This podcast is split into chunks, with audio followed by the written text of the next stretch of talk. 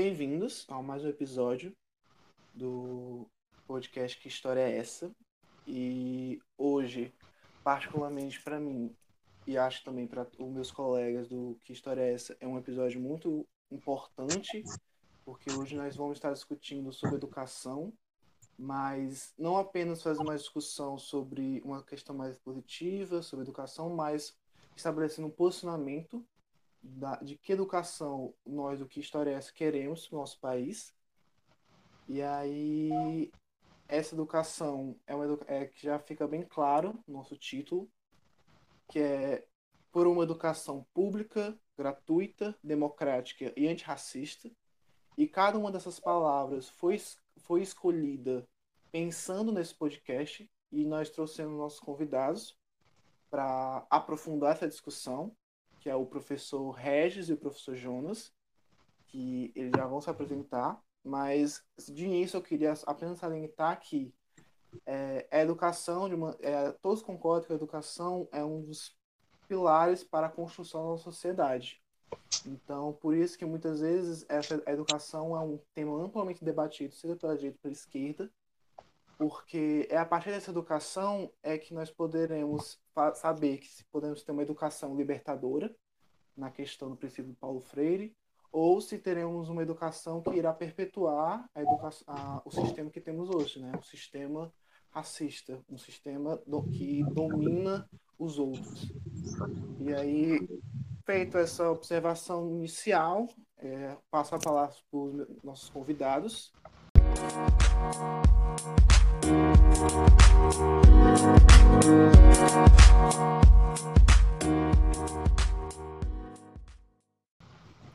Podem falar, gente. Bom dia, bom dia a todos e todas. É um prazer estar aqui. Obrigado pelo convite.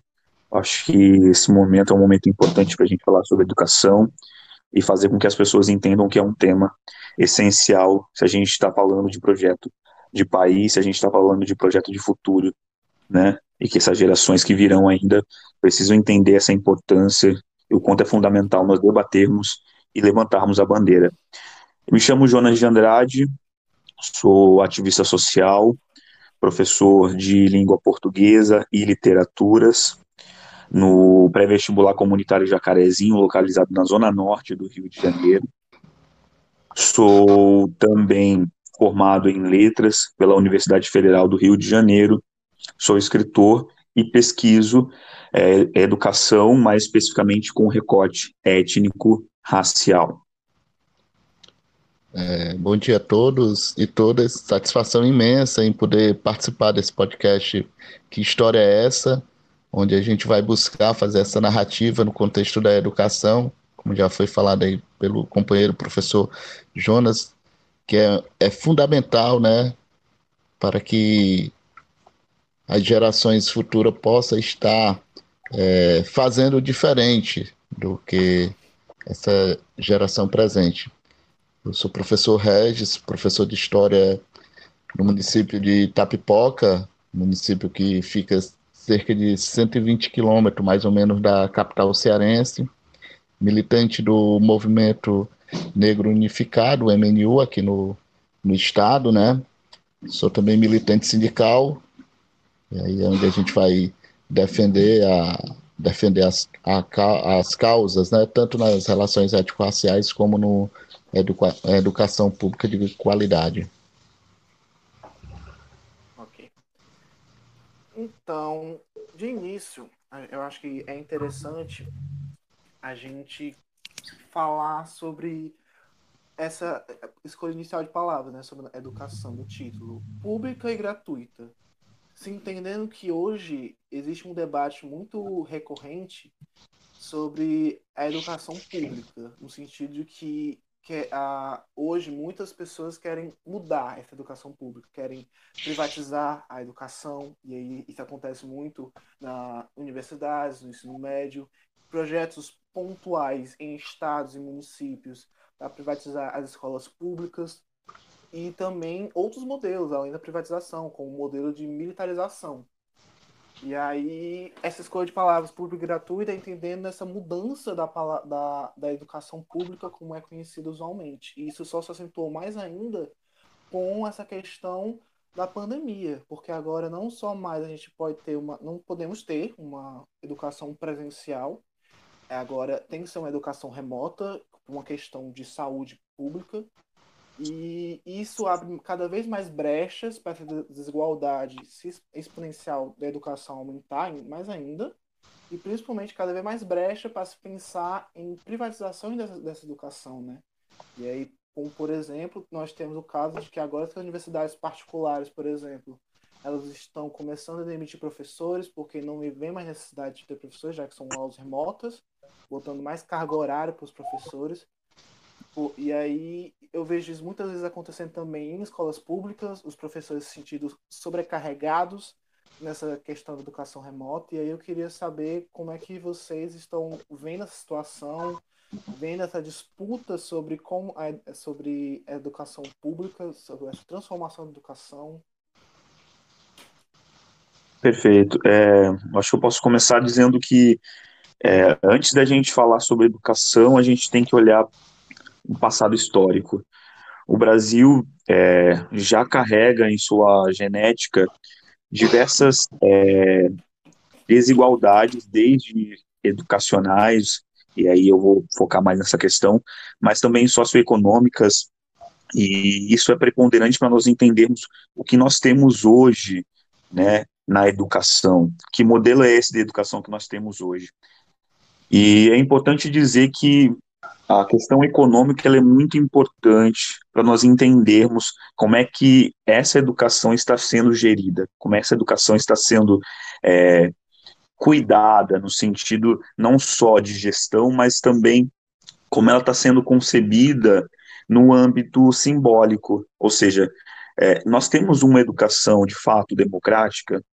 Pergunto, nós temos uma educação que pensa na formação não só dos alunos para o mercado do trabalho, mas também para a cidadania, porque a gente precisa lembrar que no pós-abolição nós tivemos uma educação ainda voltada para as elites.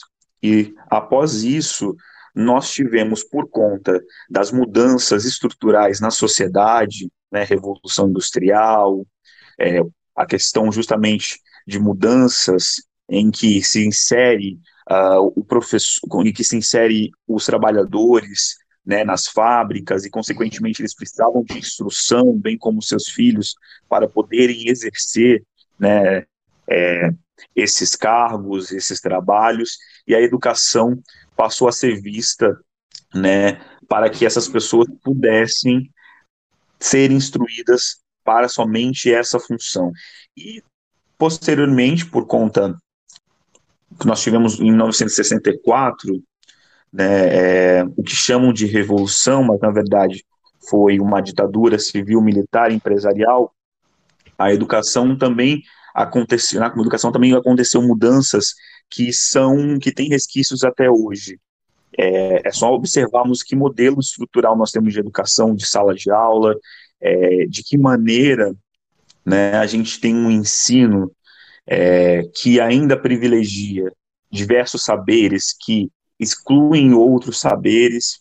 É, que sala de aula nós temos, né, no que diz respeito à organização é, de sala de aula, é, ou seja, a gente tem uma, uma, educação ainda, digamos, militarizada, em que o aluno não tem liberdade, em que o aluno é, precisa estar é, no seu lugar, quieto, né, tendo que aprender em um tipo de ensino que ele é apenas transmissível, ele não é reflexivo. Isso é importante da gente dizer, porque isso impacta no que nós estamos vendo hoje no Brasil, sobretudo nesse contexto pós-pandemia, é, contexto pandêmico, em que a gente está tendo que é, nos utilizar de, de, de ferramentas online, graças à internet, o advento da internet, para podermos ensinar isso, reflete, obviamente, nas populações, nas camadas mais é, vulneráveis, porque essas pessoas não têm acesso a tecnologias, essas pessoas não têm acesso à internet de qualidade. E como é que essas pessoas vão acompanhar, como é que esses alunos vão acompanhar esses professores e como é que esses professores vão dar aula também tendo essa dificuldade em relação ao acesso às tecnologias. Então, hoje, assim, eu entendo a educação neste momento como um sequestro, assim como Maria Candor, né, em seus diversos textos fala dessa questão do sequestro da educação, eu vejo muito hoje a educação muito voltada para o mercado de trabalho. E isso vai se acirrar cada vez mais, isso vai se aprofundar cada vez mais com o governo que nós temos hoje, que é um governo que pensa a educação somente para força de trabalho, não para formar cidadãos de fato, que possam atuar e que tenham uma escola que seja democrática e que entenda não só o seu contexto, mas também seus corpos, mas também sua cultura, mas também é, suas manifestações artísticas, que a gente sabe que, infelizmente, é, nós temos ainda uma educação é, eurocentrada, uma educação que não é nada descolonial, pelo contrário, ela ainda é mais colonizada hoje. É, é, e claro que há necessidade né, dessa, dessa, dessa reflexão sobre essas disputas de narrativa no contexto de, de desconstruir a escola pública, né?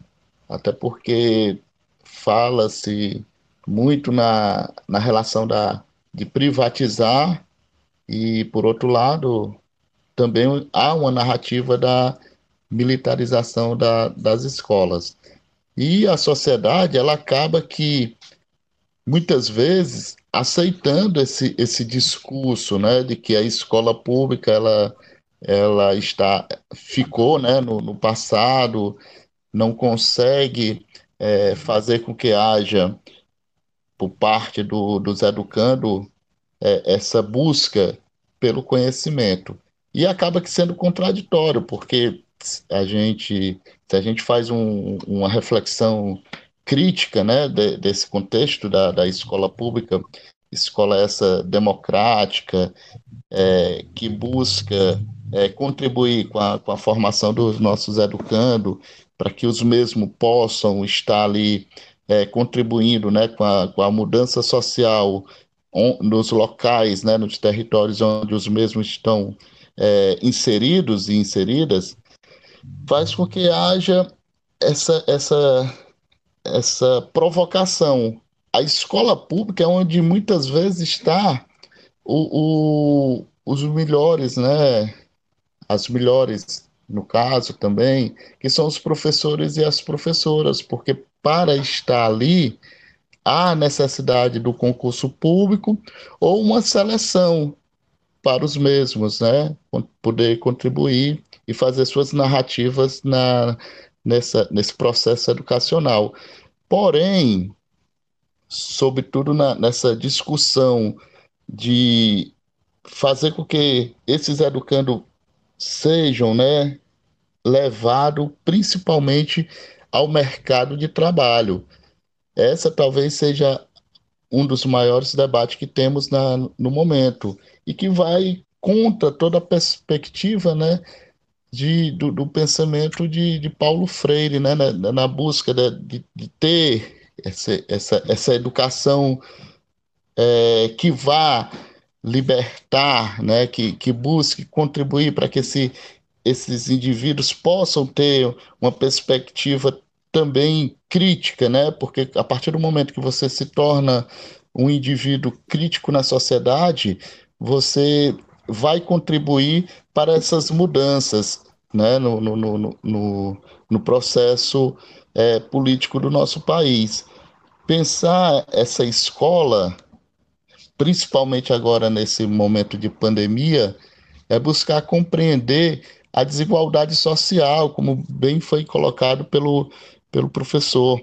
É, perceber que boa parte da sociedade ainda não tem acesso à, à internet como é que, que, que muitos secretários né, de, de educação é, são defensores das aulas remotas e ainda fazem um, uma falsa narrativa de colocar que esse, esse modelo está atingindo cerca de 90% dos educandos. É, é, são narrativas desses, desses é, secretários, né, ou secretárias de educações, que não põem os pés numa, numa, numa sala de aula, numa escola, não conhece realmente a realidade do contexto da escola pública. Aí gera toda essa, essa propagação, né, que acaba também prejudicando, porque as famílias acabam é, questionando todo esse modelo que querem impor nesse momento né, de, de pandemia que o nosso país está vivenciando. Nessa questão, eu achei interessante, nessa questão sobre é, a desigualdade, na questão de que nós temos uma educação que para muitos se entende como educação democrática, e aí nessa questão da educação democrática, uma educação que deixa claro que é uma educação que todos são participantes, mas como o professor Jonas pontuou, nós temos uma educação hoje que na prática é uma educação voltada ao mercado de trabalho. E não, um mercado, não é um mercado de trabalho onde todos vão se voltar ao mercado de trabalho, mas é, tipos específicos de pessoas vão ser é, voltados para tipos específicos do mercado de trabalho. Então, você vai ter alunos que vão ser voltados para o mercado de trabalho fabril, vão ser os operários, vão ser os técnicos, e você vai ter alunos que vão ser voltados para o mercado de trabalho para ser o chefe, né? E essa, essa disparidade entre a escola pública e a escola particular. Então, nós, nós não pensamos a educação pública como uma construção de, de um cidadão, uma construção de um cidadão crítico, como tanto os dois professores pontuaram, mas uma educação pública voltada especificamente para o mercado de trabalho. E aí, nesse sentido, eu acho interessante pensar em como essa educação democrática ela não é antirracista. E aí, essas duas palavras é interessante uma questão de provocação. Porque nós temos uma educação que fala que todos são iguais, mas e que e também vai condenar o racismo, mas não pontua, não fala, não discute sobre ações antirracistas. E aí é muito interessante porque essa questão sobre o antirracismo, quando um, uma pessoa negra fala sobre isso, vai estar falando sobre tentar combater um sistema, que aí nesse caso e, eu, e acho que os professores vão poder dialogar muito melhor sobre isso. O racismo é uma questão estrutural, né, como o Silvio Almeida fala muito, pontua, que aí a pessoa que é negra, ela vai estar tá combatendo um sistema que e, vai tentar a prejudicar, que a mata, que faz ela viver um, um mundo que não muitas vezes não é bem-vindo, mas, por exemplo, numa questão como eu, Ítalo, que sou uma pessoa branca, eu vou estar sendo, eu estou querendo fazer, é, combater um sistema que vai me dar privilégios. E aí pensa nessa questão de uma pessoa branca, uma pessoa negra combatendo esse, esse, o, o, o, racismo, que todos devem fazer isso, muda essa perspectiva, né? Então eu vou estar combatendo um sistema que me privilegia, enquanto uma outra pessoa vai estar combatendo um sistema que a prejudica, né? Enfim, é uma observação que eu achei interessante fazer.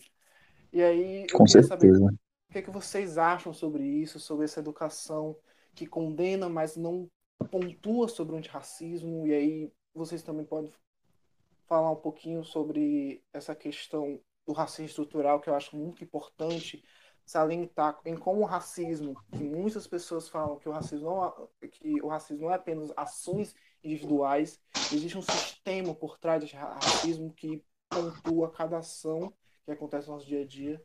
Então, enfim, a palavra de vocês.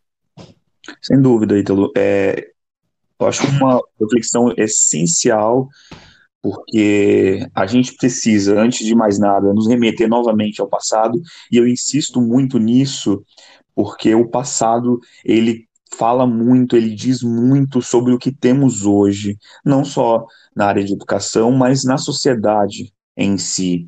E a gente precisa falar que o, o contexto pré-abolição e o contexto pós-abolição é, excluía pessoas negras, excluía afro-brasileiros, afro, é, indígenas, indígenas, é, pessoas que ficavam realmente à margem da sociedade, como existem até hoje essas pessoas.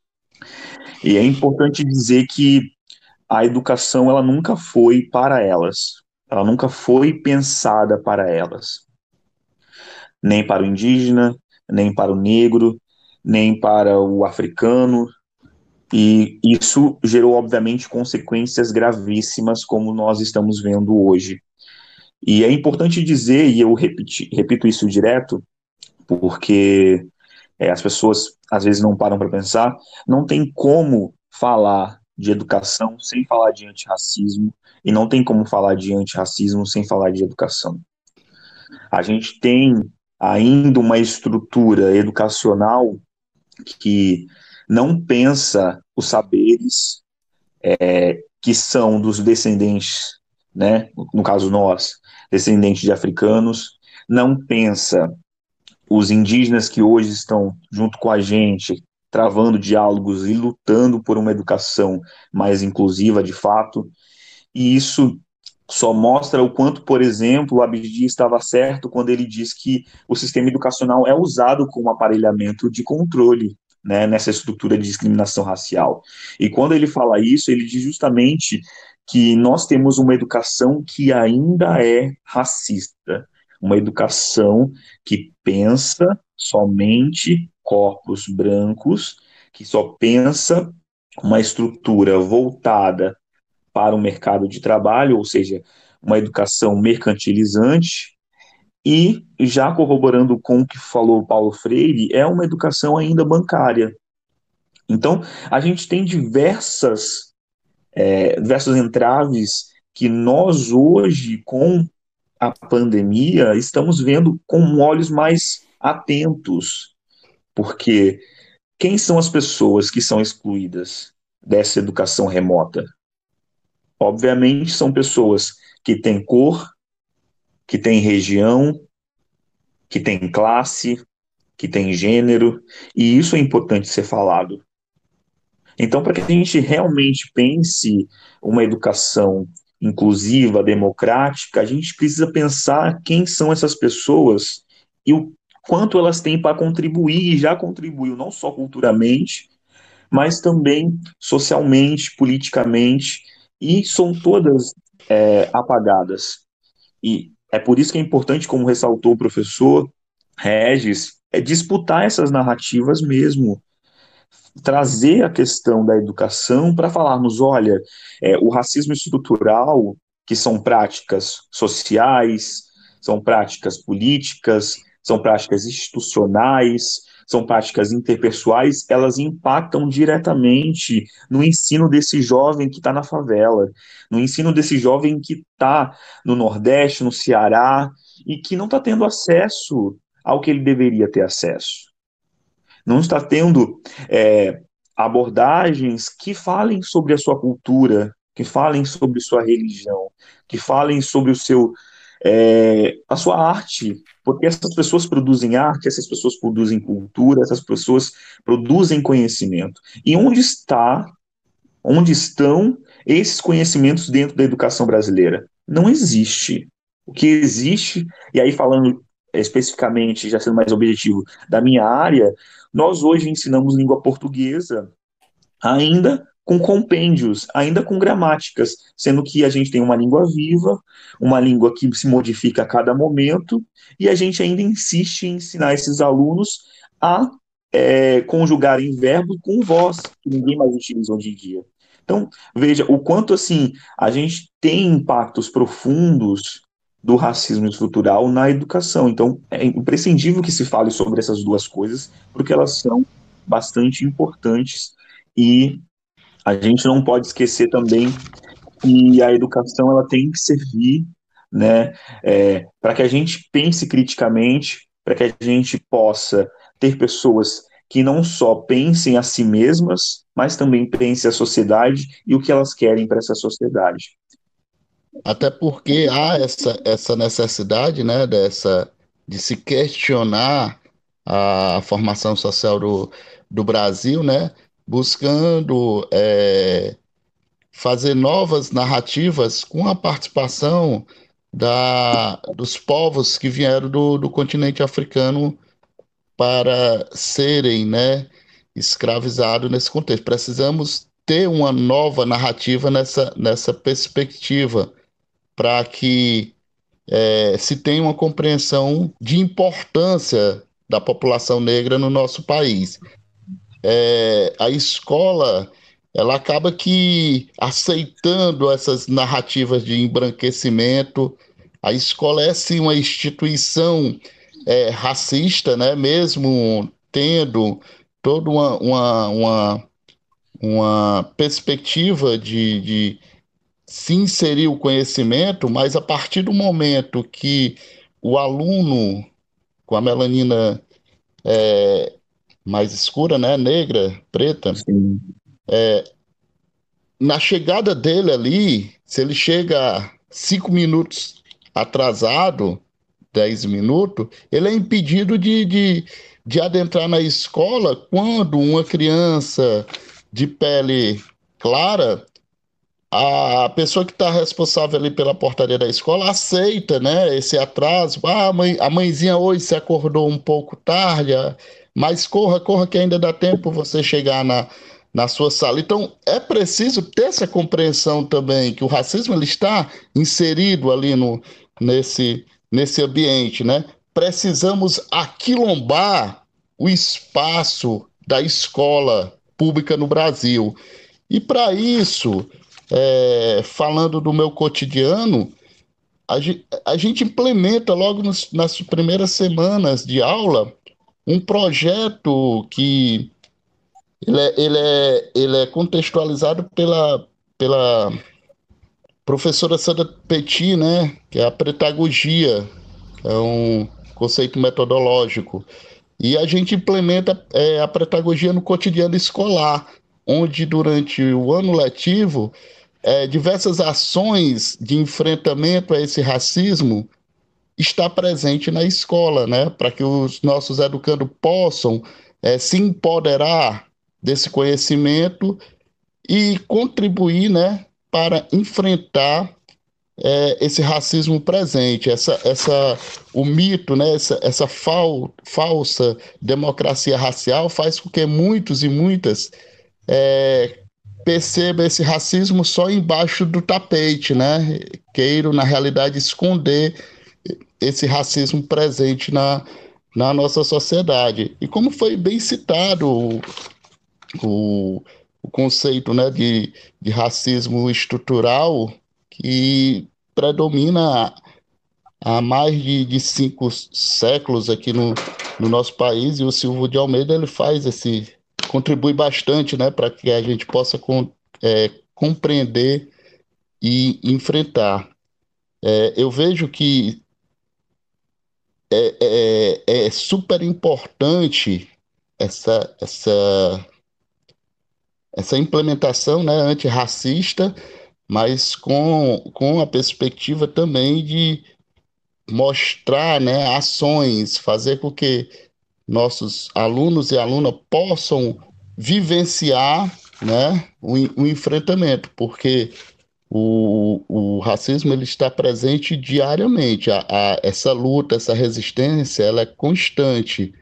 E a, é, a própria mídia ela vai contribuir para que a gente tenha é, essa reprodução do, do, do, racismo, entende? Então, a, a, a sala de aula é importante, mas precisamos também questionar diversas ações racistas que está na, na programação da mídia, porque é um reflexo, né? Os nossos educandos têm a, a, a acesso a, essa mídia, a internet. Então veja como são disputas, né? Para chegarmos a, uma, a um combate mais efetivo. Por isso a, a necessidade, a necessidade de aquilombar, né? O, a escola. Eu acho sensacional isso que você falou, Regis, porque a gente precisa de fato né, nos reinventar, se a gente de fato tem compromisso com uma educação antirracista. E a gente tem um, um dos maiores desafios, que são tantos, que é justamente a gente encarar esse modelo que nós temos de educação. E como é que a gente encara, encara essa questão de um modelo de educação que é de mercantilização do ensino, ou seja, a gente tem aí uma venda né, dos saberes, da educação, tanto é que, por exemplo, a gente pode ter como prova a própria educação é, privada, porque os empresários é, no século passado disputaram muito né, esse lugar da educação e conquistaram, tanto é que hoje existem essas instituições privadas, e é um desafio, porque enquanto a gente tem compromisso com essa educação antirracista, com essa educação que muda práticas não só é, interpessoais, mas também de conteúdos, de aprendizagem, de transformações de perspectivas, a gente tem uma escola que exclui aquele aluno negro, indígena. A gente tem uma escola que ainda né, pensa esses saberes de um modo centrado justamente nas populações, isso inconscientemente, né, europeias.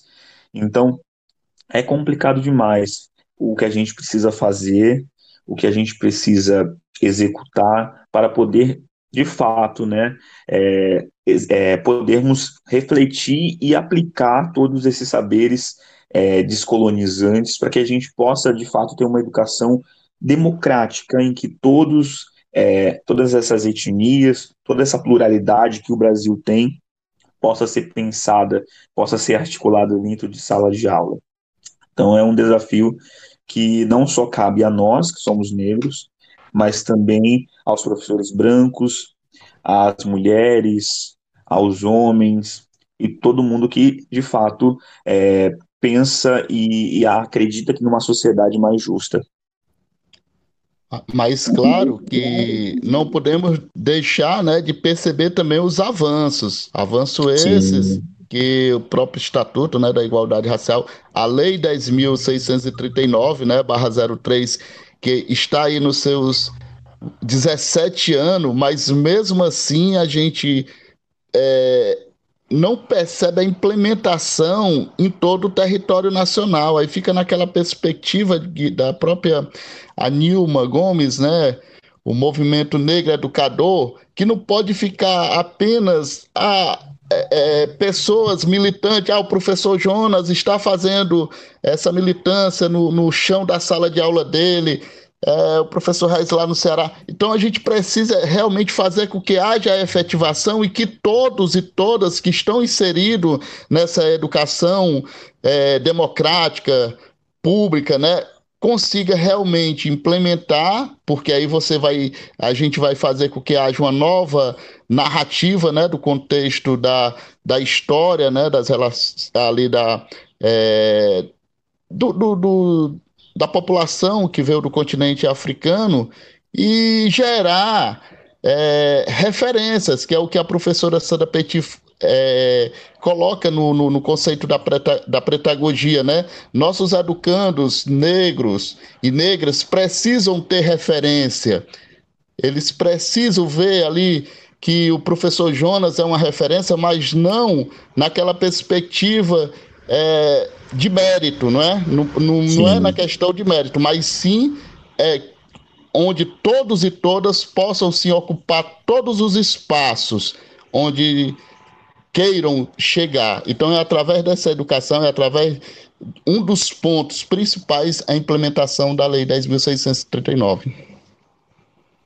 Nesse sentido, eu acho interessante, porque se falou muito sobre métodos, falou muito sobre a metodologia, e eu acho interessante nós discutir, falar um pouco sobre conhecimento, né? No sentido de que o conhecimento é poder, o conhecimento é uma das ferramentas que é utilizadas para dominação.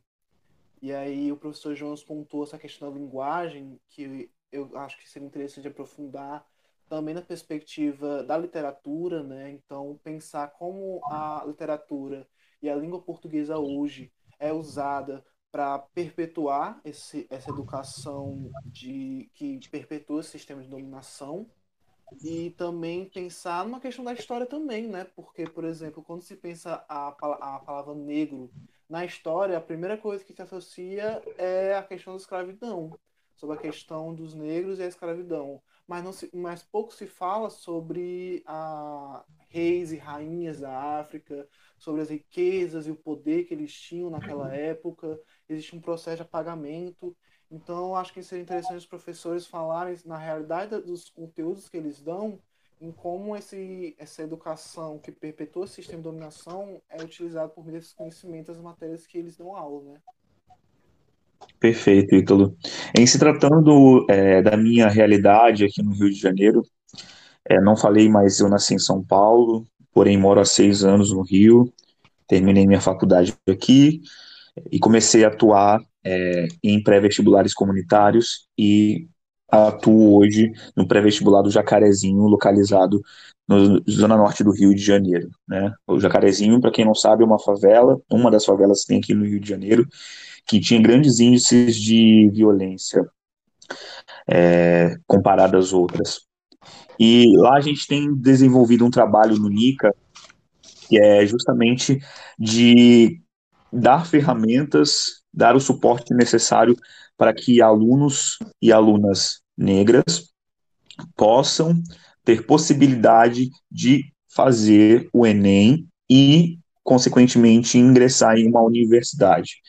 Lá eu dou aula de literaturas e redação, e nessas é, últimas semanas, nós não temos tido aula, justamente porque a gente tem repensado não só os nossos métodos, mas também os conteúdos que ministraremos daqui em diante. E é um desafio, de fato, porque a gente teve aula né, é, remota, então muitos alunos, por conta de não ter acesso à internet, não conseguiu acompanhar, outros não tinham celular, é, então também não conseguiam acompanhar. Nós fizemos e estamos pro, é, promovendo uma campanha de 4G para estudar, justamente para que a gente possa é, fazer com que esses alunos acompanhem as aulas, tenham uma internet de fato que consigam né, estar ali presente com a gente. E o ensino da literatura, é, partindo do pressuposto de que eles precisam ingressar no Enem, também é um outro desafio, porque a gente entende que a educação ela não só serve para é, o mercado de trabalho, ela não só serve para adquirir ou acumular conteúdos para fazer determinadas provas. Nós estamos preocupados, de fato, com uma educação que aquele aluno reflita não só o seu contexto, mas também as diversas opressões que ele é vítima. E que o para o Paulo Freire e Bell Hooks, uma uma professora é, feminista estadunidense que dialogou com Paulo Freire, enfatizam o quanto é importante nós termos uma educação libertadora, uma educação transgressora, que de fato que faça com que esses alunos se conscientizem sobre os diversos entraves que eles sofrem, não é por acaso. E a literatura tem sido uma válvula muito interessante, tem sido um mecanismo muito interessante, porque eu consigo pensar junto com eles não só né, é, o, os contextos literários, não só falar sobre os movimentos literários que é, se, se, é costume dizer, se é costume ensinar, mas também pensar história juntamente, né? Então, todo o conteúdo que eu trabalho, como por exemplo, eu trabalhei o romantismo, trabalhei o realismo, eu sempre trago um contexto histórico. E aí, no contexto histórico, eu tento trabalhar justamente essa consciência, né? É, por que, por exemplo, mulheres não estão inseridas na literatura tradicional? Né? Por que, que elas ficaram à margem? Por que nós vamos ter somente depois escritores negros após o realismo? E por que, que nós apagamos, por exemplo, Maria Firmina dos Reis, que foi uma mulher negra que escreveu no mesmo século de Machado de Assis e a gente não ouve falar, a gente não tem acesso às obras. Então, eu sempre busco com eles trazer essa perspectiva, descolonizando mesmo esses conhecimentos que se enraizaram, para que eles possam pensar que eles também podem escrever, que eles também podem ter acesso a essa literatura que também é transformadora, que também pode mudar muito a visão de mundo deles, também pode possibilitar novos caminhos, se eles quiserem seguir né, a mesma carreira do professor, né, porque a gente sempre faz aí uma propaganda nossa, mas no sentido de trazer eles mesmo para o debate, para a conversa, para eles entenderem a importância da docência e o quanto é desafiador nós estarmos ali de frente, né, é, não só transmitindo conhecimento, mas esse conhecimento sendo refletido, esse conhecimento sendo pensado de diversas maneiras, pensando seus corpos, pensando as suas culturas, pensando o seu lugar, né, que é importante de ser pensado. Na, na minhas aulas, né, de história, com a, na educação básica, principalmente ali com as turmas de oitavo, nono ano e turmas do, do ensino médio, a gente busca é, apresentar, né, fazer com que haja a compreensão de outras fontes, né? É, compreendemos que essa representação social do negro no livro didático, ela, ela é limitada, ela, ela há sempre aquela perspectiva de, de um fragmento relacionado muitas vezes ao processo escravista. Então, mostrar né, o outro lado da história faz com que haja possibilidade de compreensão por parte dos educandos que a história não se limita especificamente àquilo que está ali, né? É, quando o professor comentou com relação a, a, a, essa, essa perspectiva né, no contexto histórico, eu, eu lembrei quando eu era aluno da educação básica. Eu só fui compreender que o Egito fazia parte do continente na universidade, porque aqueles professores de geografia não apresentavam, no qual né, ministraram aula para mim, não apresentavam né, no, no, no, no mapa, na cartografia, a, o espaço geográfico do Egito.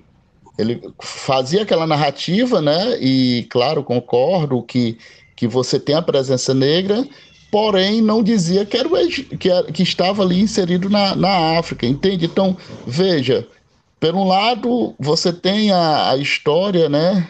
Do Egito, você fala dos faraós negros e negras, enfim, mas não associa ao continente, né? Sempre há aquela, aquela narrativa de desconstruir, de, de falar que é onde é, ocorre as grandes tragédias, né? Sempre colocando uma perspectiva ilícita, não é?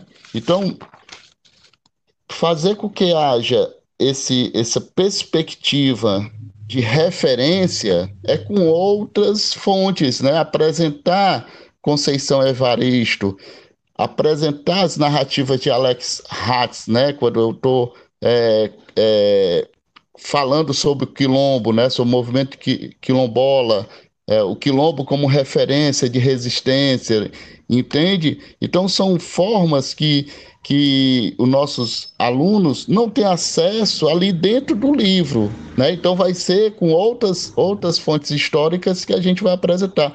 Tem um camarada, é, o Antônio Bispo, o Nego Bispo, né? Um quilombola que tem textos maravilhosos, tá entendendo? Um camarada que nunca teve na universidade, mas um camarada que tem uma concepção intelectual que a gente consegue dialogar, né, os textos dele com nossos com nossos educandos. Então, são formas de apresentar né, a esse, a, ao nosso, aos nossos estudantes.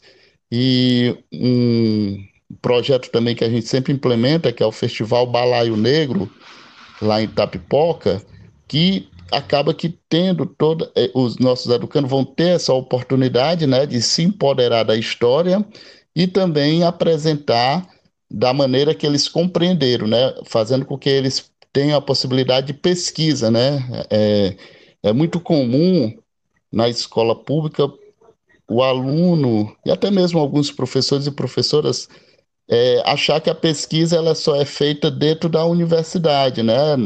A, escola já é um primeiro passo para que haja essa compreensão da pesquisa. Sem dúvida. É, e a pensar a linguagem também, é, professor Regis, é fundamental, né? Porque ela faz parte de nós, né? Nós construímos o mundo a partir da linguagem. E pensando nisso, se a gente não tem materiais didáticos que é, entendam que a linguagem ela também faz parte não só das camadas é, mais privilegiadas, mas também das camadas que não são privilegiadas e que igualmente têm uma importância né, nessa construção, para que a gente entenda também que a linguagem ela é poder justamente nesse sentido de possibilitar é, que nós possamos, por exemplo, ter competências necessárias para um aluno poder chegar numa entrevista de emprego e poder né, ir bem e poder conseguir o seu trabalho, ou também trabalhar essa questão da linguagem para que ele possa né, é, é, conscientizar outras pessoas, dialogar com os seus, é, realmente ter uma educação pensando essa linguagem até política também, para que ele tenha acesso a não só livros que são do seu cotidiano, que são importantes, mas também outros livros que são tidos como tradicionais. E nós, professores, realmente temos é, esse desafio, e enquanto professor de língua portuguesa, a gente tem buscado cada vez mais é, também descolonizar esse ensino de gramática que pensa somente a língua de forma única, sendo que nós temos umas pluralidades de língua no Brasil. É, e aí eu questiono sempre por que, que nós aprendemos a língua portuguesa de Portugal e não, nós não aprendemos na escola nenhuma língua indígena. E mais, por que nós não aprendemos nenhuma língua africana na escola? Por que isso acontece? Se a gente, de fato, é um país que se considera pluriétnico, plurilinguístico, por que, que a gente não ensina outras línguas que não a língua portuguesa? E isso é um processo também de linguicídio. Isso é um processo também de discriminação. Porque o que mais me deixa estarrecido é justamente pensar que a gente teve uma construção de sociedade, é, e aí obviamente tangendo a questão da educação, que só pensou a língua portuguesa, a língua do colonizador, e não pensou outras línguas, e não pensou outras outros conhecimentos a partir de outras línguas. E a gente fica, digamos assim, refém a essa perspectiva. Eu me formei em português e latim, tive essa experiência dentro da universidade, e o latim foi uma das línguas que eram ensinadas dentro de sala de aula. E aí eu passei a perceber que, peraí, a gente ensinou latim na escola, e por que, que a gente não ensinou, por exemplo, Yorubá? Por que, que a gente não ensinou o Tupi-Guarani? O que, que faltou para que isso acontecesse? E é, obviamente, é, que essa educação que foi pensada essa, essas áreas do conhecimento, de humanas, de exatas, enfim, naturais, foi pensada somente para os corpos brancos, para esses corpos que passaram né, é, a, a, serem vistos como superiores, desde ali de 1500, desde ali do processo né, do capitalismo colonial que racializou os nossos corpos que fez com que é, nós não tivéssemos humanidade, que nós não fôssemos vistos como um povo que é plural, como um povo que é cultural, como um povo que é cidadão como qualquer outro na face da Terra. Acho que a partir daqui a gente poderia começar a se encaminhar para uma conclusão. E aí o professor Jonas falou sobre o livro de Abel Hooks, O Ensino a Transgredir, que é um excelente livro. E uma das coisas que ela fala é sobre a educação multicultural, né? Uma educação Perfeito. que não exclua outras culturas, mas que abarque todas, que esteja aberta a todas as culturas e disposta a dialogar sobre todas as culturas com todos os participantes do processo educacional. E aí, uma coisa do livro que eu achei bem interessante, ela, uma parte do livro relatando sobre uma experiência de diálogo sobre educação multicultural que ela teve com os colegas professores. Que aí foram rodas, palestras, seminários que ela fez com os colegas de professores da, na universidade que ela trabalhava E aí ela conta um pouco sobre como foi essa experiência, uma dificuldade inicial e depois houve alguns avanços, houve também retrocessos. E aí eu queria saber, na questão de vocês, professores, se já houve alguma experiência de diálogo sobre educação multicultural com colegas professores, com alunos, e após contar se, se houve ou não essas experiências, como elas foram, pensar em práticas antirracistas que vocês já pontuaram, mas eu acho que pensando na questão de finalidade mesmo, uma questão mais metódica, assim, de que práticas concretas é, professores, alunos podem fazer, as instituições podem fazer para se pensar em uma educação antirracista, uma educação transformadora, como Paulo Freire sempre fala e a Bell Hooks também sempre pontua. É, é importante né, essa, essa provocação é, quando você fala na, nas práticas, né, realmente que possa ser apresentada na educação infantil, é, quais são as imagens que as crianças têm, né, quando as professoras elas fazem é, a ornamentação daquele ambiente, né? Quais são as princesas que são colocadas ali? As bonecas que, que essas crianças têm acesso, né? Quais são as referências negras? Será que é colocada? É, é, um, é um ponto muito importante, porque é na base que a gente vai buscar enfrentar esse, esse, esse racismo o, o, nós, professores e professoras, é, em que perspectiva né, a gente consegue é, intervir ali na, num conflito racista em sala de aula? Entende? É, eu, eu, sempre coloco que aqui no, no, no, Ceará tem uma emissora local que tem um, uma programação, né? e o companheiro ele vai lembrar bem que é o Tizil. O Tizil é um, é um personagem negro, mas ele me representa na melanina, né, na, na cor da, da pele. Porém, ele não me representa nas atitudes, que é sempre envolvida em atos ilícitos. E a gente acaba que reproduzindo esse tipo de racismo quando a gente passa nos grupos de WhatsApp ou quando nossos alunos, nossas alunas estão com essa narrativa lá dentro da sala de aula, apontando para o colega negro que ele é o tizil. Em que perspectiva a gente vai estar, né, é, fazendo com que haja essa, esse debate em sala de aula, fazer com que haja essa reflexão, essa compreensão é, por parte do, do, dos alunos? A, as formações se fazem necessário, até porque muitas vezes na, na universidade também não há esse debate especificamente, né? Mas claro que eu compreendo que a, que a universidade ela é o espaço que a gente vai buscar o conhecimento, mas que a gente precisa também é buscar outros conhecimentos, outras narrativas, outras leituras.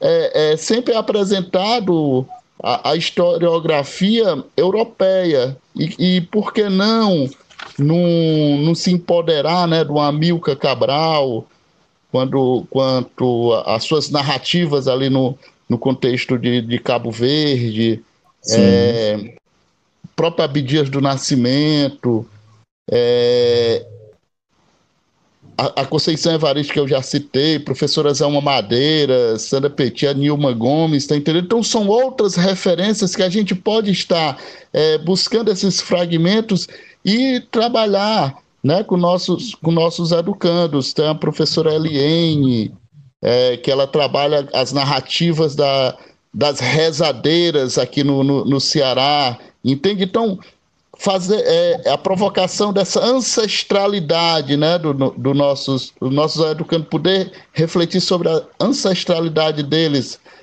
é, que está presente, sim, dentro de suas residências, né, dentro do território no qual eles estão inseridos, principalmente quando se fala de religiosidade, né? O, que diálogo está ocorrendo com relação às, às religiões de matriz africana, porque não adianta dizer que é antirracista, né?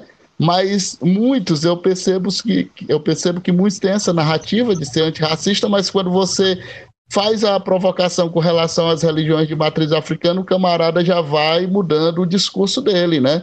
Então veja como, como é complexo essas reflexões, essas provocações, e por isso do, do podcast ser muito importante e está de parabéns, né? Trazer essa, esse debate, Sim. né? E que vai ser um legado, né? A, a pandemia ela acaba que deixando esse legado, porque para participarmos de um evento como esse que está ocorrendo agora, muitas vezes a gente tinha que que se sair né, do nosso habitat, sair do nosso território, e isso gera também gastos financeiros. Com essas tecnologia que já existia, né? agora nós estamos se empoderando dela, aí a gente facilita também essa busca do conhecimento.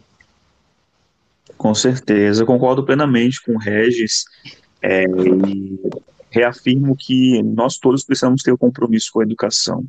Professor, e... professor, professor, só um ponto, só um ponto que eu me lembrei sim, agora, sim. que Por favor. Não, não, é, não, é, não é receita, né? Aqui não é, uhum. não é a verdade absoluta, né? A gente aprende também com nossos educandos, aí um pouco de Paulo Freire, né? Fazer os nossos educandos, eles trazem ali também um conhecimento do, do contexto onde eles estão inseridos. E eu venho citando em diversas falas que eu faço que uma aluna, aluna minha, né? Aluno, ele me apresentou Olhos que Condenam, né? Uma, uma série que está na Netflix que eu não tinha, não, não tinha acesso, né? E ele, professor, esse, essa série aqui vai de acordo com suas narrativas, vai de acordo com os acontecimentos que estão ocorrendo lá nos Estados Unidos. E eu fui assistir realmente. Vejam que nossas narrativas do chão da sala de aula, em algum momento ela faz com que o aluno lá fora ele faça reflexão e lembre e vai, vá se lembrar das aulas, tá entendendo? Claro. Sem dúvida. É, é interessante você citar isso, porque o que eu mais também é, refleti sobre a educação é o quanto ainda não só mantemos estruturas né, que excluem esses alunos, mas também a gente mantém uma configuração é, em que não leva em consideração as redes sociais, não leva em consideração é, a tecnologia, não leva em consideração todas essas ferramentas que nós temos e que nós podemos utilizar ao nosso favor. Então, é uma questão não só da gente enquanto professores, nos atualizarmos, mas também mudarmos o modo como a gente concebe a educação, trazendo essas tecnologias ao nosso benefício, não sendo nossa vilã, porque o que eu mais via na época em que eu estagiei e que atuei né, junto com alguns outros professores no município do Rio de Janeiro, era justamente essa, esse conflito de tecnologia com os alunos e por que não utilizar a nosso favor. E eu acredito muito que a educação ela precisa ser justamente pensada e desenvolvida pensando todas essas dimensões, né? E aí a gente tem que pensar essa dimensão em relação ao aluno, não só cognitiva, mas também afetiva, política, social, cultural, e fazer com que esses alunos sejam valorizados enquanto é, cidadãos. E aí, o que, que nos ajuda a pensar, né? De que maneira né, nós podemos pensar isso? Com justamente, como o professor Regis falou, trazendo outras referências, trazendo outras perspectivas. Então, utilizar hoje Paulo Freire é importantíssimo, porque ele nos ajuda, ele nos dá um, um panorama do que nós, enquanto professores, precisamos fazer, tanto aqui na pedagogia da autonomia, ele traz diversas exigências que são necessárias aos professores e os alunos, e ele coloca algo que é importantíssimo, que é professor que ele é educando e educador, ou seja, nós estamos sempre num processo de nos educar e educar aos nossos, trazer Bell Hooks, trazer o Abdias do Nascimento, trazer Kabengele Munanga, Nilma Lino, que nos ajudam, eles nos ajudam muito a repensar não só é, esse Brasil que nós tivemos pré e pós-abolição, mas também o que queremos para o futuro. E se a gente pensa realmente que a educação é uma das ferramentas é, de transformação, a gente precisa estar preparado para tudo e criar estratégias que possam possibilitar que esses alunos percebam quanto é fundamental a presença deles na escola, o quanto é fundamental ele ver aquele lugar como um espaço familiar, como um espaço que ele se sinta bem. Eu acho que um dos maiores desafios que nós teremos daqui em diante é fazer com que esse aluno viva, tenha vontade de viver. Porque, infelizmente, a depressão é um problema grave que a gente vai ter que lidar dentro de sala de aula, não só também as questões raciais. Então, é, é, eu acredito muito que nós todos temos um compromisso, sociedade, professor, escola, direção. Só que são desafios que nos vão ser colocados daqui em diante. E o pós, e o, o, o pós é, pandemia vai deixar isso mais claro, né? Não só em relação à economia, porque a escola já, já tem sido realmente um, um lugar que tem perdido né, investimentos econômicos, né, aquela PEC que foi é, promulgada, é, PEC da morte que foi citada, não lembro especificamente qual é o número, que é, deixou de investir em 20 anos na educação e na saúde, isso consequentemente vai afetar, né, é, e já está afetando nesse período de pandemia, é, esses alunos e essa escola de poder dar assistência mínima a esses alunos.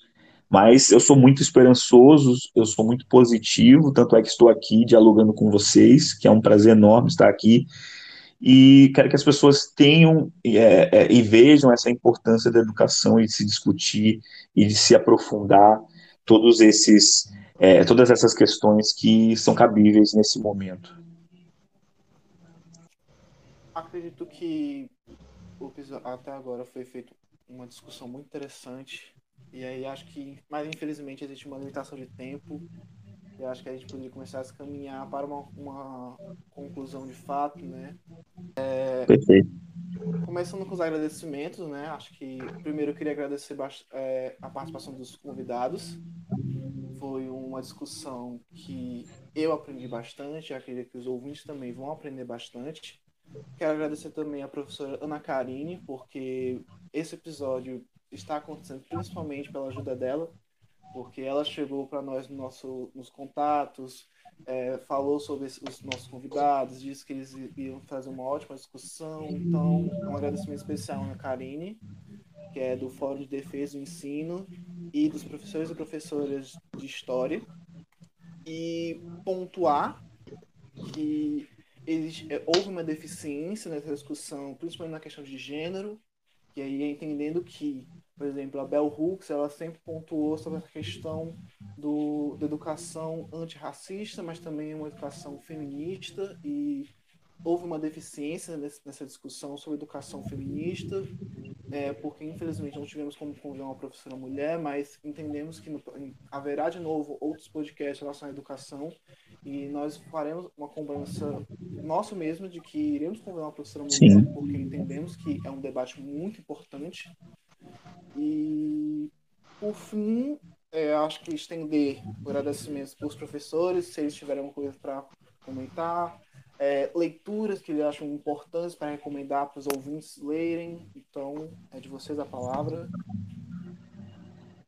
É, agradecer mesmo pelo convite e agradecer a Anne Karine por possibilitar essa ponte, por possibilitar esse diálogo, porque é, assim como eu, ela também acredita em uma educação pública, gratuita, democrática, antirracista, antissexista, é, que pense todos esses corpos, que pense todas essas pessoas, que pensem os contextos, é, não só centrados na região sudeste, mas também no norte, nordeste, e, e dizer que é, eu vou fazer algumas indicações agora do que eu estou lendo e que eu acho que podem ajudar muito quem estiver ouvindo a gente.